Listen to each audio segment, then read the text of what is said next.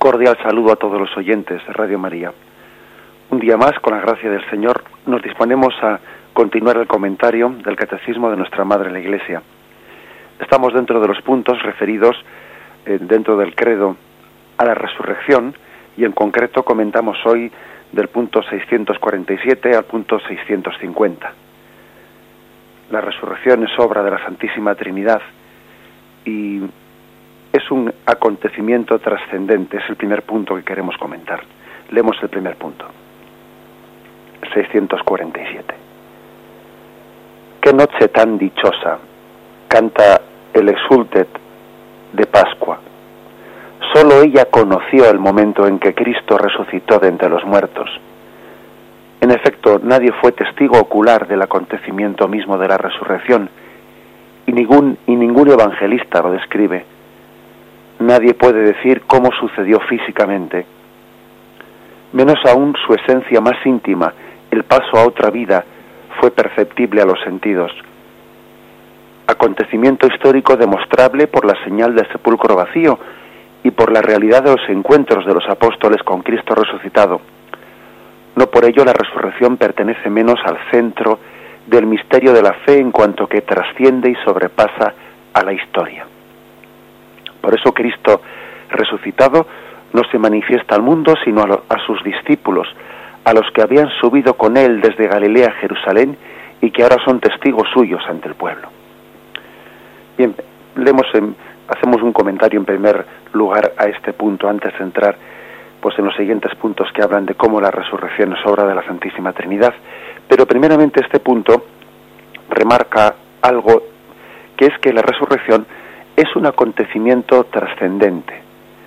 ¿Qué quiere decir esto? Bueno, pues digamos que por una parte la resurrección es un acontecimiento histórico que tuvo lugar en un momento determinado de la historia, en un lugar que tiene que es, fechable, o sea, que tiene se le puede poner fecha en un momento determinado, al tercer día resucitó en aquel sepulcro concreto y determinado y dejó huellas en la historia.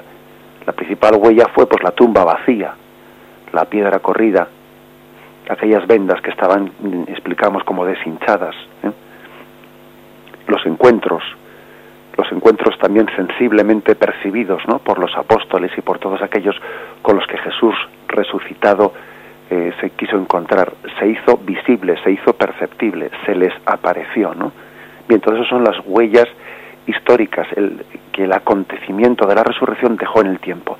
Pero el catecismo subraya que aunque la resurrección mm, de Cristo pues tuviese sus huellas históricas, que tiene otro aspecto que se escapa a la historia, se escapa a la percepción nuestra.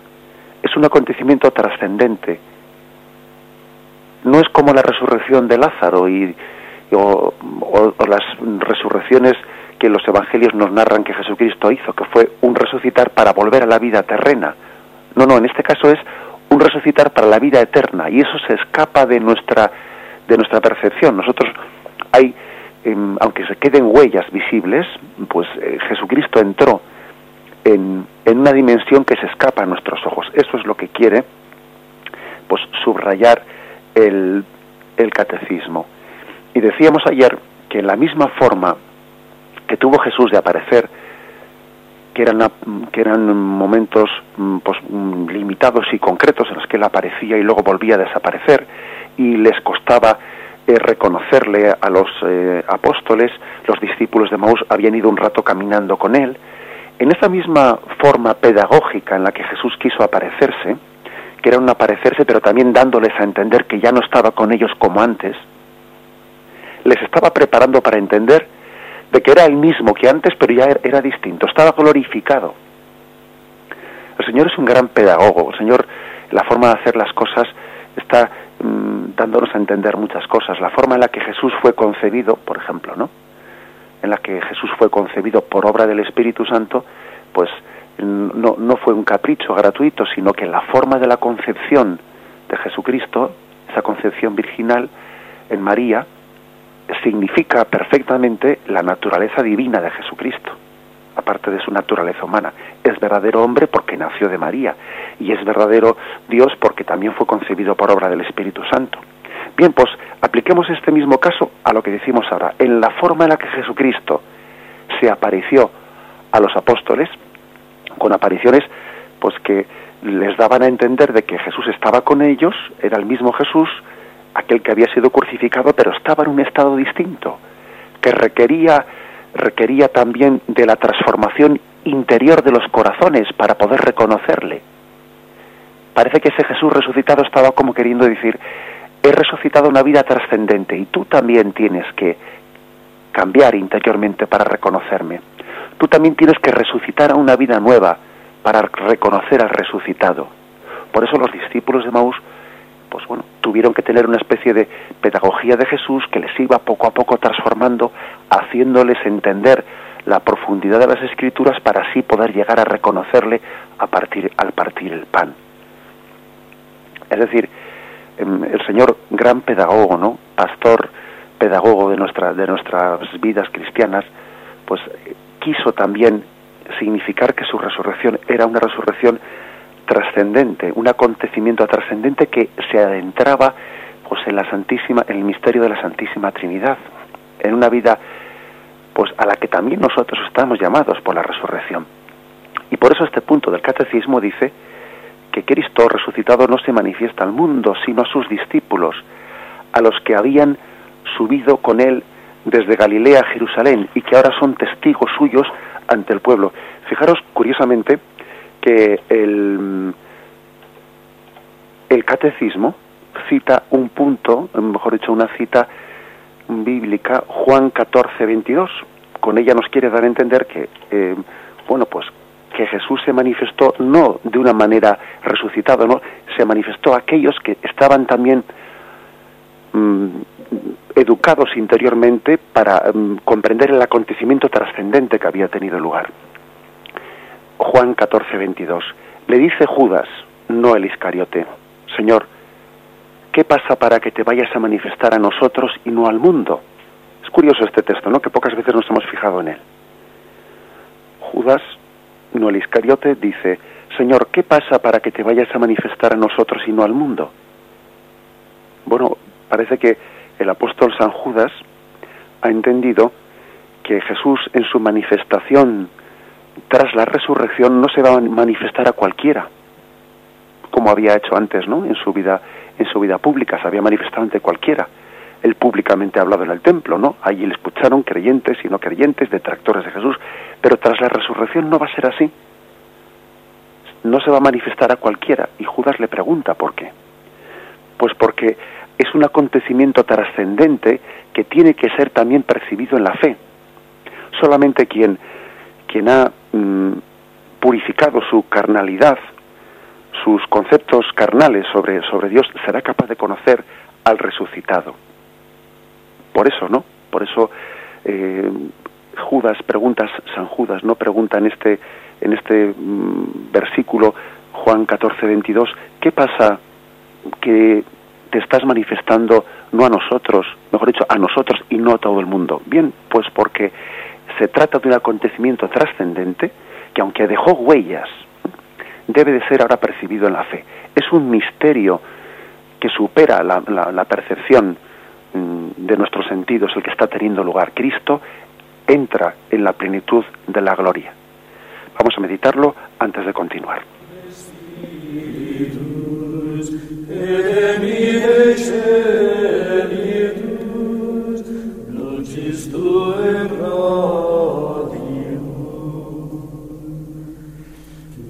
Veni Pater Pauperum, Veni Dator Veni Lumen Cordium,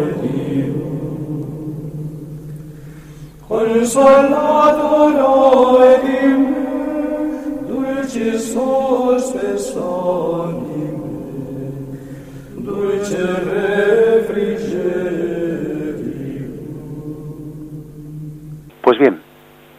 hay que decir que no sería correcto que hablásemos, en, en, consecuencia con lo que hemos dicho antes, ¿no? No sería correcto que hablásemos de la resurrección, pues exclusivamente bajo una dimensión apologética. Apologética quiero decir, pues, que Jesús resucitó para demostrar con ello pues su divinidad, que Jesús resucitó para hacer un milagro para que sus eh, apóstoles creyesen. Bien, a eso se llama la dimensión apologética, eh, que Jesús hace algo para que nosotros creamos. Bien, eso, eso es un aspecto de la resurrección, pero hay más que eso. Hay más que eso, hay también un sentido salvífico del que tenemos que hablar. La primera dimensión de la resurrección de Cristo es la aceptación por parte del Padre del sacrificio de Jesús.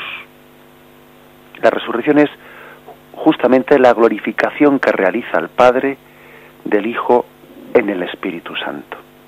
Esto es muy importante. La resurrección no solo es un acontecimiento para que nosotros creamos, es que en la resurrección está teniendo lugar la glorificación que el Padre realiza del Hijo en el Espíritu Santo. Es la proclamación gloriosa de que el Padre ha aceptado el sacrificio del Hijo, la certeza de que el sacrificio de la cruz no ha sido uno de tantos sacrificios humanos, que en cierto sentido son la confesión de la impotencia del hombre que intenta alcanzar la gracia y no puede alcanzarla, y ofrece sacrificios en el templo del Antiguo Testamento, sacrificando corderos y, y, y sintiéndose impotente para que esos sacrificios lleguen a Dios. Ahora, el sacrificio de la cruz es aceptado por el Padre en la resurrección. La resurrección es como la confirmación de que la entrega de Cristo en la cruz ha sido grata al corazón de Dios Padre. El Hijo se ofreció, el Padre lo aceptó y de esta entrega recíproca ha dimanado el Espíritu Santo. Permitiendo un comentario, así un poco bueno, pues de, de aplicación a nuestros días. Muchos hemos visto esa película de la Pasión de Cristo producida por Mel Gibson y bueno, pues dentro de lo que es el cine, ¿no? Porque yo comprendo que es complicadísimo trasladar al cine pues lo que es mm, bueno, pues un misterio de fe. Pero creo que esa película hace, hace un intento serio de, de traducir este misterio y es que cuando Cristo entrega su vida al Padre, diciendo, Padre, a tus manos encomiendo mi espíritu, y antes de inclinar su cabeza, Cristo dirige su mirada al Padre, eh, la cámara, la película, traslada esa mirada que Cristo ha lanzado hacia el cielo, la traslada, la sube, la eleva, eleva la escena hasta, hasta las alturas para querer expresar que el Padre, el Padre ha escuchado esa ofrenda de Cristo, Padre, a tus manos encomiendo mi espíritu, y cae una lágrima, una lágrima desde el cielo. Se ve cómo va cayendo, cae al suelo y en el momento en que cae se produce pues eh, un terremoto, ¿no? Bueno, pues esa escena quiere significar que el padre se conmueve ante la entrega de su hijo. La entrega de Cristo al Padre ha llegado a su corazón, ha sido grata al Padre. El Padre se conmueve y la aceptación que el Padre tiene de la ofrenda de Cristo es la resurrección. La resurrección es el abrazo del Padre en el que quiere aceptar la ofrenda de su Hijo. Y si Cristo, fijaros no, fijaros lo que dice el texto de 1 Corintios 15, 17. Si Cristo no ha resucitado, dice San Pablo, vuestra fe es vana. Estáis todavía en vuestros pecados. Luego el Padre, al resucitar a Cristo, en, en esa resurrección, en ese abrazo que el Padre le da a Cristo al resucitarle, ahí quedan nuestros pecados perdonados. Bien, la resurrección, insisto, no tiene solamente un valor confirmativo de la divinidad de Cristo, ¿eh? ese es el sentido apologético, sino que es también principio de salvación, principio eficaz de la remisión de nuestros pecados. La muerte y la resurrección de Cristo hemos de considerarlas unidas, de tal manera que la eficacia de la salvación no solamente debemos de ponerla en la muerte de Cristo. La resurrección no es simplemente el término de un drama, sino que es la cima de la redención que Cristo comenzó en la cruz. A veces podemos podemos incorrectamente pues decir Cristo cómo nos salvó de nuestros pecados, pues muriendo en la cruz. Ojo, muriendo y resucitando. La redención tiene lugar en la muerte y resurrección de Jesucristo. La hora de Cristo es la hora de su pasión redentora y la hora de su glorificación. Esa es la hora de la redención es una hora que a la vez es muerte e ingreso en la gloria. Las dos cosas eh, forman parte. Fijaros que en la Santa Misa decimos, anunciamos tu muerte, proclamamos tu resurrección. Tengamos cuidado de, de no manifestar que hemos sido salvados o redimidos por la muerte de Cristo, digamos siempre por la muerte y resurrección de Cristo. Las dos cosas forman parte de la obra de Cristo. Es como si la muerte llevase en sí misma la glorificación de Jesús. La muerte es el paso hacia la glorificación y Jesús mira esta glorificación de la resurrección para que descienda sobre los hombres la gloria eterna. Fijaros este texto que os voy a leer, Juan 17, 1, 2. Dice, Padre, ha llegado la hora, glorifica a tu Hijo, para que tu Hijo te glorifique a ti, y que según el poder que le has dado sobre toda carne, dé también vida eterna a todos los que le has dado. El don de la vida eterna, pues, es obra del Hijo glorificado ya en la resurrección. A veces, pues, la, teología a la hora de explicar esto, pues, especialmente San Agustín y algunos primeros padres, pues quisieron un poco a la hora de reflexionar esto, pues, distinguir ciertas cosas, ¿no? Y hubo quien, bueno, pues, eh, un autor muy antiguo, el Ambrosiaster, que luego San Agustín mismo siguió este camino, pues quiso explicar este misterio de la muerte y resurrección de Jesús como que eran dos, dos etapas. ¿no? El efecto de la muerte de Cristo sería el librarnos de la muerte eterna, darnos el perdón de los pecados, o sea, librarnos de las penas del infierno, y el efecto de la resurrección sería el darnos la gracia santificante. Ese fue un intento de explicación. Es decir, la muerte de Cristo nos libraba de la condenación eterna y la resurrección nos elevaba a la vida de gracia. Pero, pero poco a poco, pues los autores, sobre todo Santo Tomás, y se fueron dando cuenta que esto era una manera de hablar, porque eh, las dos cosas eh, son, son una sola. No se puede distinguir el librarnos del pecado y el elevarnos a la vida divina. Las dos cosas van en el mismo paquete. ¿eh? Por lo tanto, Santo Tomás ya vino a decir que la muerte y la resurrección son la causa única de nuestra salvación y no se puede explicar como que la muerte de Cristo nos da una gracia y la resurrección nos da otra, añade otra. No, no. Tan, las dos, muerte y resurrección, son las que nos libran de nuestro pecado, las que nos elevan a la vida eterna y las que nos, nos, nos introducen en el misterio de la Santísima Trinidad. Bien, vamos a reflexionar esto antes de continuar con estos puntos en los que se habla de que la resurrección es obra de la Santísima Trinidad. in fredus orlasium. Orlos beatissimo, reble cordis in dimo,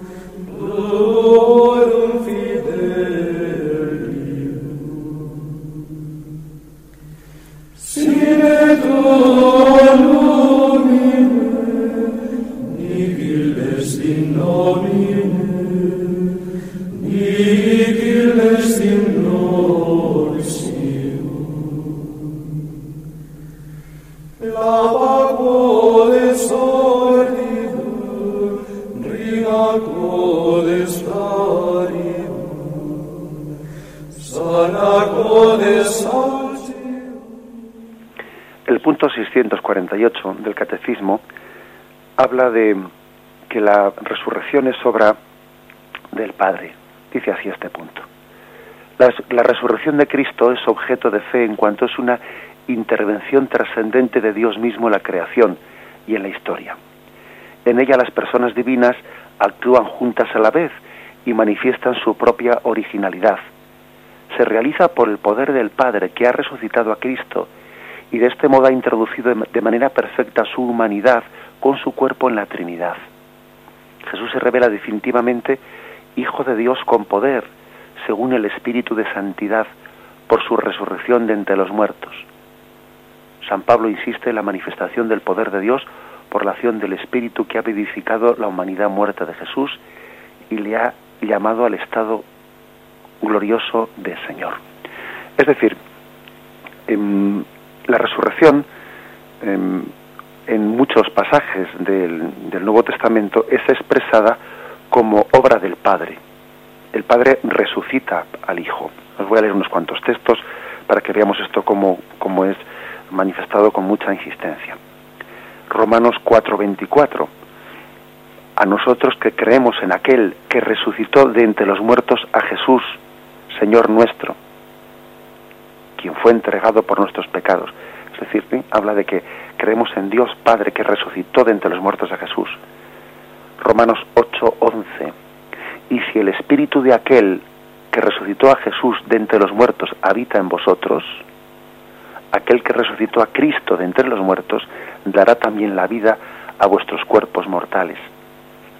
Es decir, es un texto en el que Jesús, en el que San Pablo dice que el mismo mm, Dios Padre que resucitó a Cristo, él será el que nos resucite a nosotros. Romanos 19, porque si confiesas con tu boca que Jesús es Señor y crees en tu corazón que Dios le resucitó de entre los muertos. 1 Corintios 6, 14. Y Dios que resucitó al Señor, nos resucitará también a nosotros mediante su poder. Gálatas 1.1. Pablo apóstol no de parte de los hombres ni por mediación de hombre alguno, sino por Jesucristo y Dios Padre, que lo resucitó de entre los muertos. También hay textos que hablan de que cómo le elevan, de cómo el Padre eleva a Cristo al cielo. Marcos 16, 19. Con esto el Señor Jesús, después de hablarles, fue elevado al cielo y se sentó a la diestra de Dios. Se habla de que como Cristo es elevado por el Padre, lo sienta a su derecha en Efesios 1.20, fuerza poderosa que desplegó en Cristo, resucitándole de entre los muertos y sentándole a su diestra en los cielos lo proclama sumo sacerdote, Hebreos 5.10, proclamando, proclamado por Dios sumo sacerdote a semejanza de Melquisedec. Bien, por lo tanto, es que es curioso que en la Sagrada Escritura se pueden llegar a conjugar cosas que a nosotros aparentemente nos podrían parecer eh, pues contradictorias. ¿A qué me refiero? Pues me refiero a que por una parte encontramos todos estos textos en los que se nos habla de que el Padre resucitó a Jesucristo, pero también vais a ver que aquí hay otra serie de textos en los que se, se parece decirse otra cosa, que es que el mismo Cristo resucitó por su propio poder. El Padre resucitó a Jesucristo, pero también, ojo, en la misma Sagrada Escritura se dice en otros textos que Cristo resucitó por su propio poder. También lo tenemos en otros textos. El, de hecho, el punto siguiente del catecismo remarca esto. 649, lo leo. En cuanto al Hijo, Él realiza su propia resurrección en virtud de su poder divino. Jesús anuncia que el Hijo del Hombre deberá sufrir mucho, morir y luego resucitar. Por otra parte, Él afirma explícitamente, doy mi vida para recobrarla de nuevo, tengo poder para darla y tengo poder para recobrarla de nuevo. Es decir, que Jesús habla en otras muchas partes de, pues, la Sagrada Escritura, en los Evangelios, pues de de que él tiene poder para, mm, para tomar esa vida, mm, que él mismo profetiza que resucitará. A veces se habla de que será resucitado por el Padre y otras veces se dice que resucitará, como que él es el sujeto agente, ¿no? De, ese mismo acto de la resurrección. Es resucitado y resucitará. Las dos cosas son dichas, bueno, pues como si fuesen sinónimas, vamos, como si no hubiese ningún tipo de contradicción entre ellas por ejemplo, y comenzó a enseñarles que el Hijo del Hombre debía sufrir mucho, ser reprobado por los ancianos, ser matado y resucitar al tercer día. Eso dice Marcos 8:31. O Marcos 9:9, y cuando bajaban del monte les ordenó que a nadie contase lo que habían visto hasta que el Hijo del Hombre resucitara de entre los muertos. Aquí no dice fuese resucitado, sino resucitara, porque iba enseñando a sus discípulos, les decía, el Hijo del Hombre será entregado en manos de los hombres, le matarán y al tercer día resucitará. Fijaros que pasa a decir será entregado a, que es un, pues una forma del verbo pasiva, Jesús es entregado, pero luego no dice y será resucitado, sino dice resucitará él. Marcos 10:34 dice, mirad que subimos a Jerusalén y el Hijo del Hombre será entregado a los escribas, lo condenarán a muerte, pero él resucitará al tercer día. Bien, ¿cómo, cómo entender esta aparente contradicción? Bueno, sencillamente hay que, hay que acordarse de que Jesús nos lo dijo en el Evangelio de San Juan, el Padre y yo somos uno, somos una sola cosa. No olvidemos que aunque Jesús pues sea una persona una persona divina distinta de la persona del Padre, pues tiene una naturaleza divina común. Y esa naturaleza divina es común del Padre y el Hijo. Eh, por lo tanto, la resurrección mm, de Cristo, la resurrección de su humanidad, pues es al mismo tiempo obra del Padre y obra del Hijo sin que haya en ello una contradicción. Nosotros nos cuesta entender estos misterios, pero, pero ciertamente en Dios pues es una, una sola cosa. Por lo tanto, mm, eso sí, fijaros una cosa, que nosotros hemos distinguido en la, en la teología católica una cosa muy clara, que cuando se dice la ascensión de Jesucristo o la asunción de María. ahí sí que hemos distinguido claramente, porque María es una persona humana, no tiene naturaleza divina, por lo tanto ella es asunta a los cielos, no, no sube ella, sino que es asunta, es elevada por Dios a los cielos. Sin embargo, Cristo, Cristo se puede decir indistintamente que el Padre ascendió al Hijo a los cielos o que el Hijo él mismo por su propio poder subió a los cielos. Porque claro, porque estamos hablando de Jesucristo que tiene pues la, que, es una sola cosa con el Padre. Y al ser una sola cosa con el Padre, se puede decir indistintamente que el Padre pues eh, mm, ascendió a su Hijo a los cielos. De hecho, por ejemplo, fijaros Marcos 16, 19, dice, con esto el Señor Jesús, después de hablarles, fue elevado al cielo. Aquí en Marcos 16, 19, como que el Padre sube a Cristo, pero sería indistintamente decir que Cristo subió por su propio poder al cielo. Sin embargo, eso no se puede decir de la Virgen María. La Virgen María mm, es elevada al cielo y no cabría decir que ella subió al cielo, no, es elevada al cielo, es un sujeto pasivo que recibe esta acción de Dios. Bien, pues es una distinción, pero que una distinción, fijaros que en la Sagrada Escritura no, no se dicen palabras gratuitas, las, está inspirado por Dios el texto sagrado y por lo tanto cada versículo, cada palabra, pues tiene una razón de ser. ¿eh? Y cuando en la Sagrada Escritura se dice indistintamente en unos sitios que el Padre resucitó a Jesucristo o que Cristo resucitó él mismo, pues bueno, pues es que eso no es gratuito, eso no es casual. Pues eso también está indicando pues la misma divinidad de Jesucristo, que con el Padre es una sola cosa. Bien, vamos a meditarlo un momento antes de dar el siguiente paso.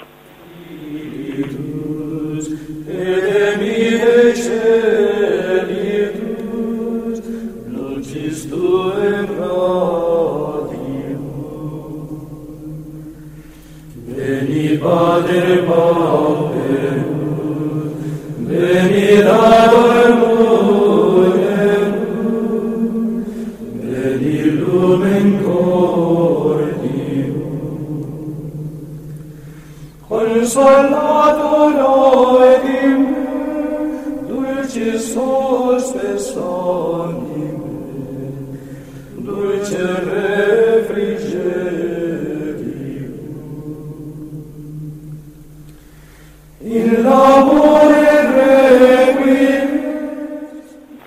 eh, había que añadir una cosa. la resurrección es obra del Padre, es obra también del Hijo, pero hay que añadir una cosa más, por medio del Espíritu Santo. Por medio del Espíritu Santo es resucitado Jesucristo. La glorificación y la resurrección de Cristo, pues bueno, es obra del Padre por medio del Espíritu Santo. El Espíritu ha estado presente en toda la vida de Jesús, desde la encarnación, cubriendo con su sombra a la Virgen María, de modo que lo que en ella había de nacer sería santo por ser hijo de Dios, el Espíritu Santo desciende sobre Cristo en el bautismo, en el río Jordán, consagrándolo para la misión de predicar el reino de Dios. El Espíritu guía a Jesús al desierto y a Galilea. Así lo dice Marcos 1.12, que el Espíritu impulsó a Jesús al desierto. De modo que Jesús está lleno del Espíritu y con el poder del Espíritu hace milagros. Podríamos decir incluso que Cristo, en cuanto hombre, en cuanto hombre, vive su filiación divina en el Espíritu, en el Espíritu Santo. Acordaros de ese texto tan maravilloso, ¿no? Lucas 10, 21, 22. En aquel momento se llenó Jesús del gozo del Espíritu Santo y dijo, Yo te bendigo, Padre, Señor de cielo y tierra, porque has ocultado estas cosas a sabios e inteligentes y se las has revelado a los pequeños. Sí, Padre, tal ha sido tu beneplácito. Todo me ha sido entregado por el Padre y nadie conoce al Padre sino el Hijo. ¿Y quién es el Padre sino el Hijo y aquel a quien se lo quiera revelar? Pues bien, si el Espíritu Santo ha estado tan unido ¿no? a la vida, a toda la vida de Cristo, a toda su vida, que hasta podemos llegar a decir esto que hemos dicho, que, que, Jesús, como en cuanto hombre, vive su filiación divina en el Espíritu Santo. ¿no? Fijaros que dice este texto, lleno de gozo del Espíritu, Jesús dijo esto. ¿no? Pues hay que decir que la resurrección es también obra del Espíritu, que por medio de él resucita el Padre a Cristo de la muerte. Fijaros el texto Romanos 1, 3, 4. Acerca de su Hijo, nacido del linaje de David según la carne, constituido Hijo de Dios con poder, según el Espíritu de Santidad, por su resurrección de entre los muertos. Según el Espíritu, por su resurrección de entre los muertos. Es curioso que, se nos hable de que Cristo ha resucitado y es, y es eh, mm, glorificado en el Espíritu, en el Espíritu Santo. Es el Espíritu, el Espíritu Santo, el que transforma a Jesús en espíritu vivificante. Es decir, Jesús también tenía una humanidad que como humanidad que era, pues, pues, mm, pues era de carne y hueso. Y como de carne y hueso que era, pues era limitada. Limitada a una humanidad, por muy perfectísima que fuese la humanidad de Jesús, pues estaba sometida a las limitaciones de, todo lo creado. Y la humanidad de Jesús, a diferencia de su naturaleza divina, era creada, por lo tanto era limitada. Pues bien, fue glorificada en el Espíritu Santo haciéndola un espíritu vivificante, de manera que ya la humanidad de Jesucristo no tuviese esa limitación y la humanidad de Cristo se convirtiese, al espiritualizarse en la resurrección, ¿eh? se convirtiese en cauce, cauce de la gracia ilimitadamente hacia todo el mundo. Los límites que tuvo Jesús mientras que vivió 33 eh, años entre nosotros, porque evidentemente esa humanidad era limitada. Y no todos podían verla, únicamente los que vivían en Palestina y, no todos podían oírle, sino los que estaban en aquel sitio. O sea, la humanidad de Cristo estaba limitada a un espacio y a un lugar. Tras la resurrección, esa humanidad es glorificada y entonces es, es como un espíritu vivificado. Es vivificada por el espíritu de manera que la humanidad de Cristo ya no está limitada a aquel espacio a aquel lugar. Es un cauce de gracia universal para todos, ya sin límites. No tenemos que envidiar a los apóstoles, ¿no? Que, fueron, que convivieron con Jesús y fueron testigos de, aquella humanidad santísima de Jesús, porque ellos vivían aquella presencia, pero con la limitación de una humanidad que todavía no había sido glorificada, pero ahora ha sido glorificada y se convierte en un espíritu vivificado para todos nosotros. Fijaros, 1 Corintios 15, 45. En efecto, Así es como dice la escritura. Fue hecho el primer hombre Adán, alma viviente, el último Adán, espíritu que da vida. El último Adán es Jesús, ¿no? Es decir, se compara que el primer Adán, pues Dios le dio el alma, entonces fue hecho espíritu viviente. Pero que el último Adán, Jesús, es, ha sido constituido espíritu que da vida. No solo ya como al primer Adán se le da el alma, el alma humana, es que a Cristo se le ha dado el Espíritu Santo a su humanidad, de manera que se convierte en un espíritu que da vida. Ha sido espiritualizada la humanidad de Cristo. Y se convierte en un espíritu que da vida a todo el mundo. De modo que el que había nacido según la carne, Jesús, de la estirpe de David, alcanzó, por la fuerza del espíritu, pues, pues en virtud de la resurrección, el ser espíritu vivificante. Antes, Jesús, en ese sentido, al nacer de la carne, era carnal, y ahora tras la resurrección es espíritu vivificante para todo el mundo. Cristo había vivido en la encarnación, porque la encarnación, hacerse hombre, supone que uno se abaja, se está atando, se está mm, tiene un abajamiento, una humillación, porque hacerse hombre limita. Nosotros eso no sé si nos damos cuenta, ¿no?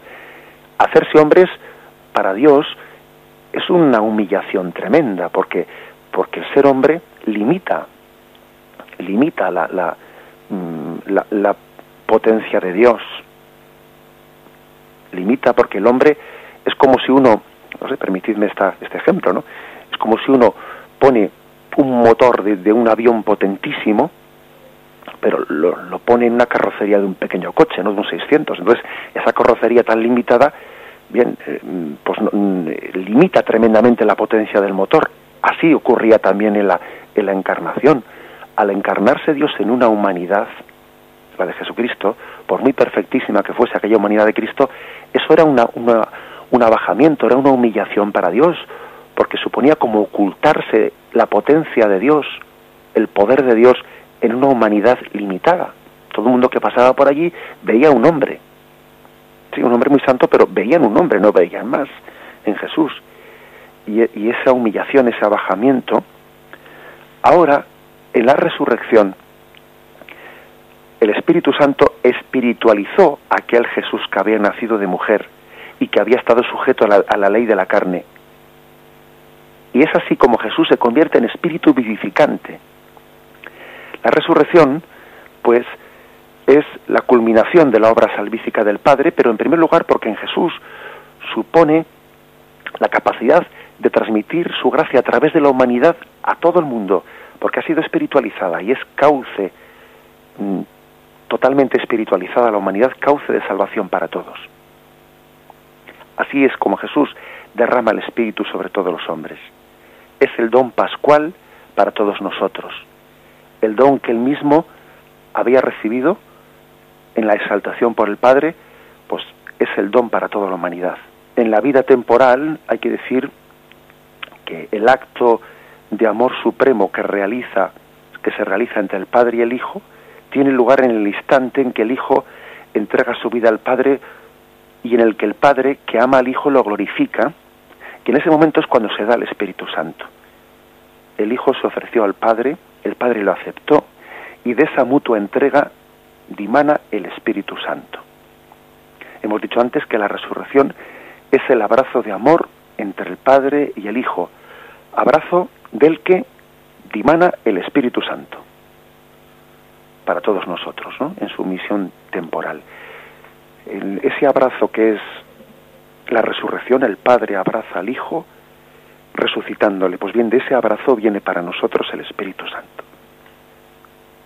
Así es, lógico que a la Pascua de resurrección siga Pentecostés. El Espíritu, que en, en, la Trinidad es el amor mutuo entre el Padre y el Hijo, se, se consuma tras la, se nos da a nosotros, ¿no? Tras la resurrección de Jesucristo. Cristo queda pues glorificado en la resurrección por el Espíritu Santo. ¿Eh? Vamos a leer un texto importante, que es Romanos 1, versículos 3 al 4. Dice, el que nació de la estirpe de David según la carne, el que fue constituido Hijo de Dios con poder, según el Espíritu de Santidad desde la resurrección de entre los muertos, Jesucristo, Señor nuestro. Fijaros, creo que es un buen resumen explicar este texto. Es decir, a Jesús se le dice que, que nació de la estirpe de David según la carne, pero que fue constituido Hijo de Dios con poder por la resurrección. ¿Qué quiere decir esto? Hombre, Jesús había sido Hijo de Dios siempre, desde, vamos, desde toda la eternidad y, y, desde el momento que se encarna es hijo de Dios desde siempre, pero no con poder. Sí, él, por supuesto que nunca dejó de tener el poder de, de, Dios y de hecho lo demostró haciendo milagros. Pero los milagros, fijaros bien, eran excepciones, momentos en los que el Señor manifestaba su, su divinidad, pero de ordinario, de ordinario Jesús vivía oculto en la humanidad, es decir, vivía humillado, vivía en la limitación de la carne, en la limitación de lo que supone ser hombre. Pues bien, la resurrección le constituye a Jesús Hijo de Dios en poder, en gloria. Sea, ya la resurrección mmm, a Jesús le da una glorificación que ya no tiene una humanidad como la de antes, que estaba continuamente velando, ocultando su divinidad, sino que a partir de ahora la humanidad glorificada de Cristo será manifestación de gloria. Por eso también hablamos de dos venidas, ¿no? Cuando Jesús vino en Belén, vino pues con una gloria ocultada. Y cuando venga en gloria al final de los tiempos, vendrá en gloria el día de la parusía, porque ya será una humanidad resucitada y glorificada, claro. Entonces este texto que dice que en la resurrección Cristo fue constituido Hijo de Dios con poder, quiere decir que hasta resucitar había sido Hijo de Dios humillado. O sea, voluntariamente había em, renunciado a, a vivir ordinariamente, pues, pues manifestando su gloria, más bien la ocultaba. La manifestaba en momentos concretos como el tabor, etcétera, pero de ordinario vivía con una gloria ocultada. Ahora sí, la manifiesta en poder. En resumen, en la resurrección, en ella, Cristo ha pasado de la debilidad de una humanidad semejante a la nuestra a la potencia de una humanidad exaltada, como conviene ¿no? a esa naturaleza de ser hijo de Dios. Cristo en la encarnación se rebaja en una carne humillada, en una condición de siervo que oculta su divinidad. Ahora, en cambio, en virtud de la resurrección, Cristo posee en su humanidad y en su cuerpo todo el esplendor de la divinidad. Su humanidad ya no es según la carne, sino según el espíritu, ha sido espiritualizada para ser autor de vida. Bien, damos gracias a Dios por, por, por, ese, por ese don de la resurrección. Únicamente termino diciendo, termino diciendo que el punto 650, lo leo, los padres contemplan la resurrección a partir de la persona divina de Cristo que permaneció unida a su alma y a su cuerpo separados entre sí por la muerte.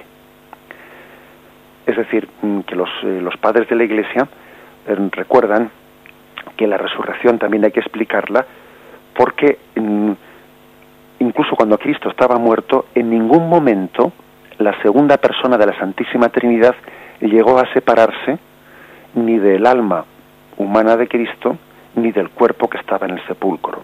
¿eh? La unión del Verbo con, vamos, con la naturaleza humana de Cristo en ningún momento dejó de, ser efectiva ¿eh? en el momento de la muerte. Y por eso, digamos, la resurrección tiene lugar desde, desde esa misma unión, y que se llama unión hipostática, se dice, ¿no? La unión de la segunda persona de la Santísima Trinidad con la humanidad de Cristo. Estaba unida, unida a ellos, y desde esa misma unión vino la resurrección. Bien, es un pequeño matiz que hace el punto 650 y con él concluimos. Hemos querido explicar hoy el misterio de la resurrección como acontecimiento trascendente y sobre todo como obra de la Santísima Trinidad. Cristo resucitado por el Padre, él mismo resucita con su propio poder en el Espíritu Santo. Bien, eh, invitamos a los oyentes que quieran llamar para hacer alguna aportación o alguna pregunta, llamando al teléfono 917 107 700. 917 107 700.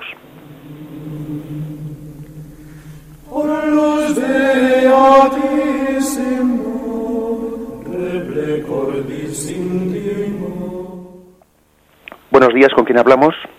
Buenos días. Buenos días. Eh, soy Rafael. Buenos días, Rafael. Le llamo de Madrid.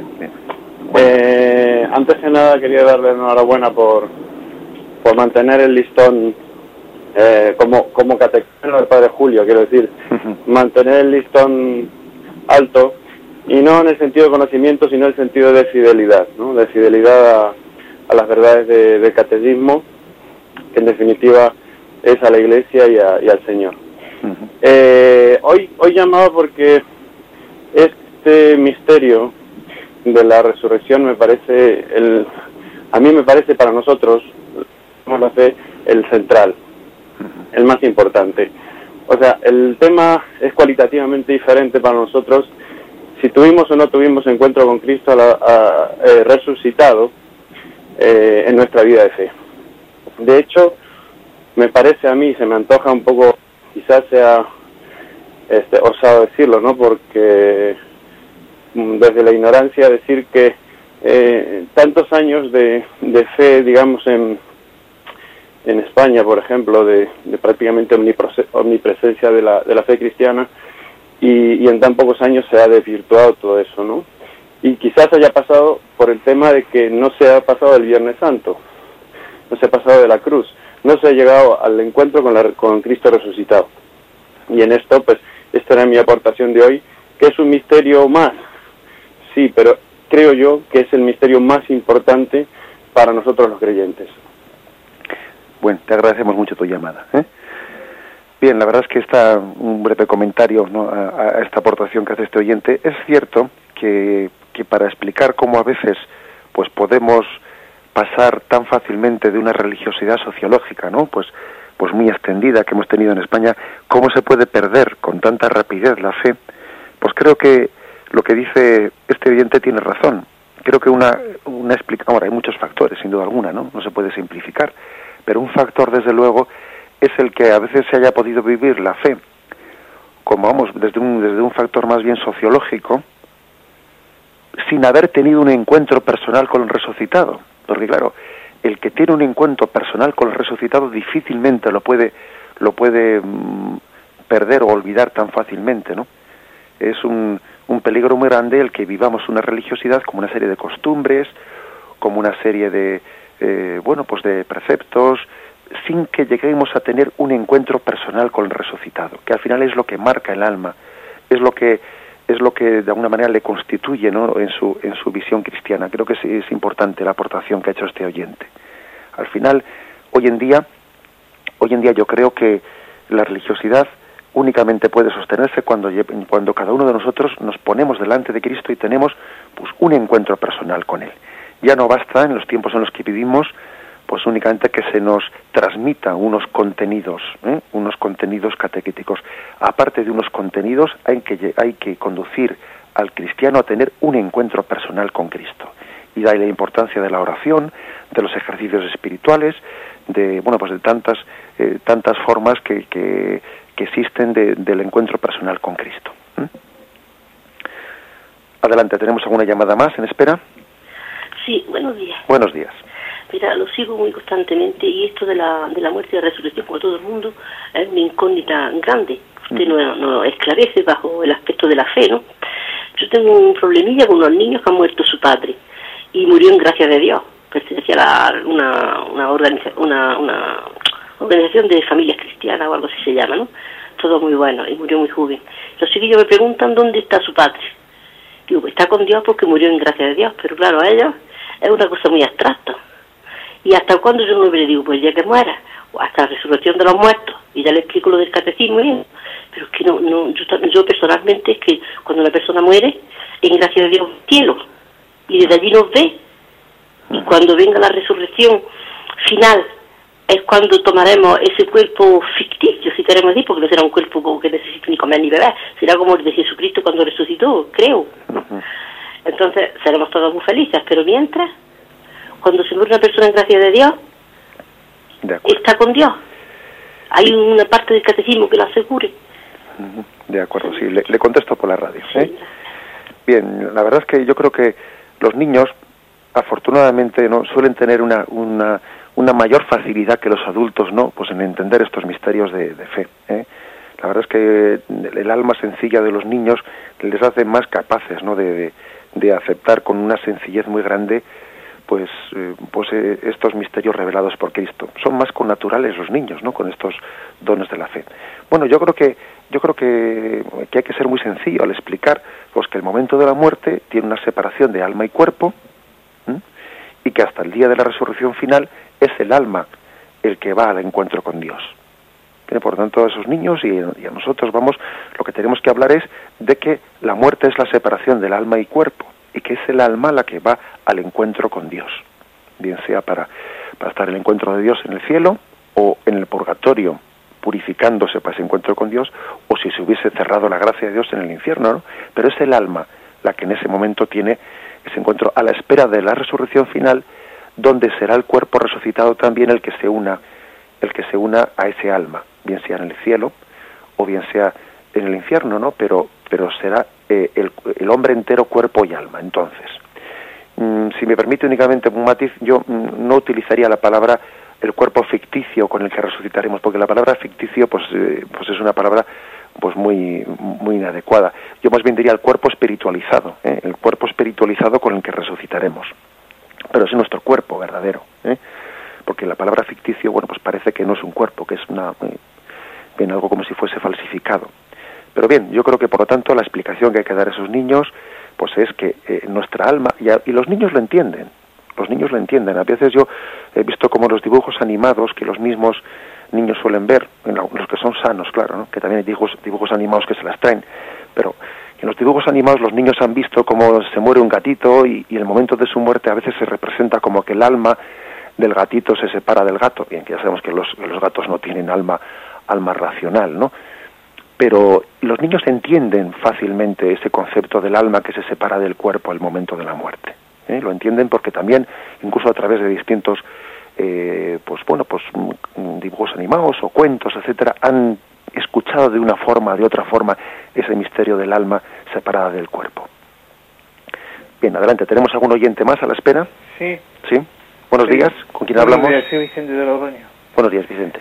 Mira, pues para mí la, la resolución es muy importante, ¿no? Es la plenitud del cristiano, ¿no? Porque si no existiría la resurrección, estaríamos perdiendo el tiempo, ¿no? Y entonces, pues, lo rezamos en el credo, ¿no? Y no sé, pues a mí la, el pensar la, la, resurrección pues me hace perseverar, ¿no? La gracia santificante. Como más o menos nos viene diciendo las lecturas estos días, ¿no? Nos habla un poco de de esto, ¿no? De, de estar siempre en la rota santificante. De acuerdo. Te agradecemos tu aportación. ¿eh? Te hago un comentario por la radio. Pues es cierto que, que bueno, la resurrección de la resurrección de Cristo no solamente es un acontecimiento histórico que sucedió en aquel momento, sino que tiene repercusiones en nosotros, es decir, estamos siendo resucitados en Cristo, estamos participando de la resurrección de Jesucristo en la medida que estamos en gracia de Dios, porque hemos nacido una vida resucitada. ¿Eh? Vivir en gracia de Dios es participar de la vida resucitada de Jesucristo. Es un adelanto ¿eh? de nuestra resurrección, porque vivir en gracia es participar de una vida resucitada. Dice San Pablo, en la carta a los colosenses, nuestra vida está escondida con Cristo en Dios. Claro, porque estamos resucitados en Él y vivir en gracia es una prueba de ello. ¿Mm? Adelante, ¿tenemos algún oyente más a la espera? Sí. Sí, buenos días, ¿con quién hablamos? buenos días, hablamos Madrid de María. Buenos días, María. Eh, quería decirle que me ha dado mucha luz sobre eh, las palabras que dice Cristo, que dice el Evangelio, y entregó su espíritu. Entonces yo siempre he pensado que está quizá mal expresado porque entregó su alma, porque si dicen entregó su espíritu, da la sensación que es el Espíritu Santo el que el que se separa de, Cristo. Entonces, eh, muy bien mm, el que usted nos haya dicho que la divinidad siempre estuvo unida a su humanidad, aun aunque Cristo estuviera estuviera muerto. Y luego también el momento de la misa, de la Santa Misa, en que el sacerdote coge un trocito de la forma consagrada y la introduce en el cáliz, eh, es el momento que significa la resurrección. Eso es lo que, bueno, yo le doy las gracias porque esto es una luz grandísima y es una evangelización muy grande para, para todo el mundo. No, digo más ya. Muchas gracias. Gracias a usted, estupendo. Bien, bueno, el texto ese de que Cristo entregó su espíritu, hombre, pues podemos entenderlo de dos formas, ¿no? Y que serían compatibles, vamos, una es entregó su espíritu en el sentido de que se, separa su alma, el o sea, precisamente la muerte de Cristo, en ella tiene lugar el drama, el drama que en todos nosotros tiene lugar, la de separación de alma y cuerpo, y eso siempre es dramático, es dramático esa separación, porque somos un, eh, el hombre, el hombre, la persona humana, y aunque sea persona divina Jesucristo, pues él, en la medida en también que ha asumido una humanidad que es alma y cuerpo, pues siempre es dramático la separación de alma y cuerpo. Jesús entrega su espíritu, se separa su alma, ¿no? Ahora, también puede ser entendido, el texto entregó su espíritu, en el sentido de que eh, mm, entrega al Espíritu Santo, pero sin dejar, sin de, como usted bien ha, percibido ¿no? en la explicación que dice el catecismo, sin que deje de tener, estar unido eh, pues eh, la divinidad a la humanidad de Cristo, incluso estando muerto, ¿no? Pero la entrega del Espíritu es también imagen de que Cristo entrega al Espíritu Santo muriendo en la cruz. De hecho, cuando el soldado traspasó con la lanza el costado de Cristo y brotó sangre y agua, también pues la Iglesia vio una imagen mística de, del Espíritu Santo que nos viene fruto de la, de, la redención de Cristo. ¿eh? Podía ser entendida las dos cosas sin que haya incompatibilidad entre una cosa y otra. ¿eh? Bien, concluimos, tenemos ya la hora, la hora cumplida concluimos dando, dando gracias a Dios por haber podido tener bueno pues esta ocasión de profundizar en, un misterio tan grande no como es el misterio de la resurrección íntimamente unido como decíamos al de la muerte pues porque sería una buena conclusión no para el día de hoy que vivamos plenamente unidos estas dos cosas. Cristo nos salvó por su muerte y resurrección ¿eh? que no separemos esas dos dimensiones nunca la de la muerte y resurrección que las vivamos unidas e integradas. Si Dios quiere por su gracia continuaremos el comentario de la resurrección, todavía nos quedan algunos puntos del catecismo de nuestra Madre la Iglesia. Alabado sea Jesucristo.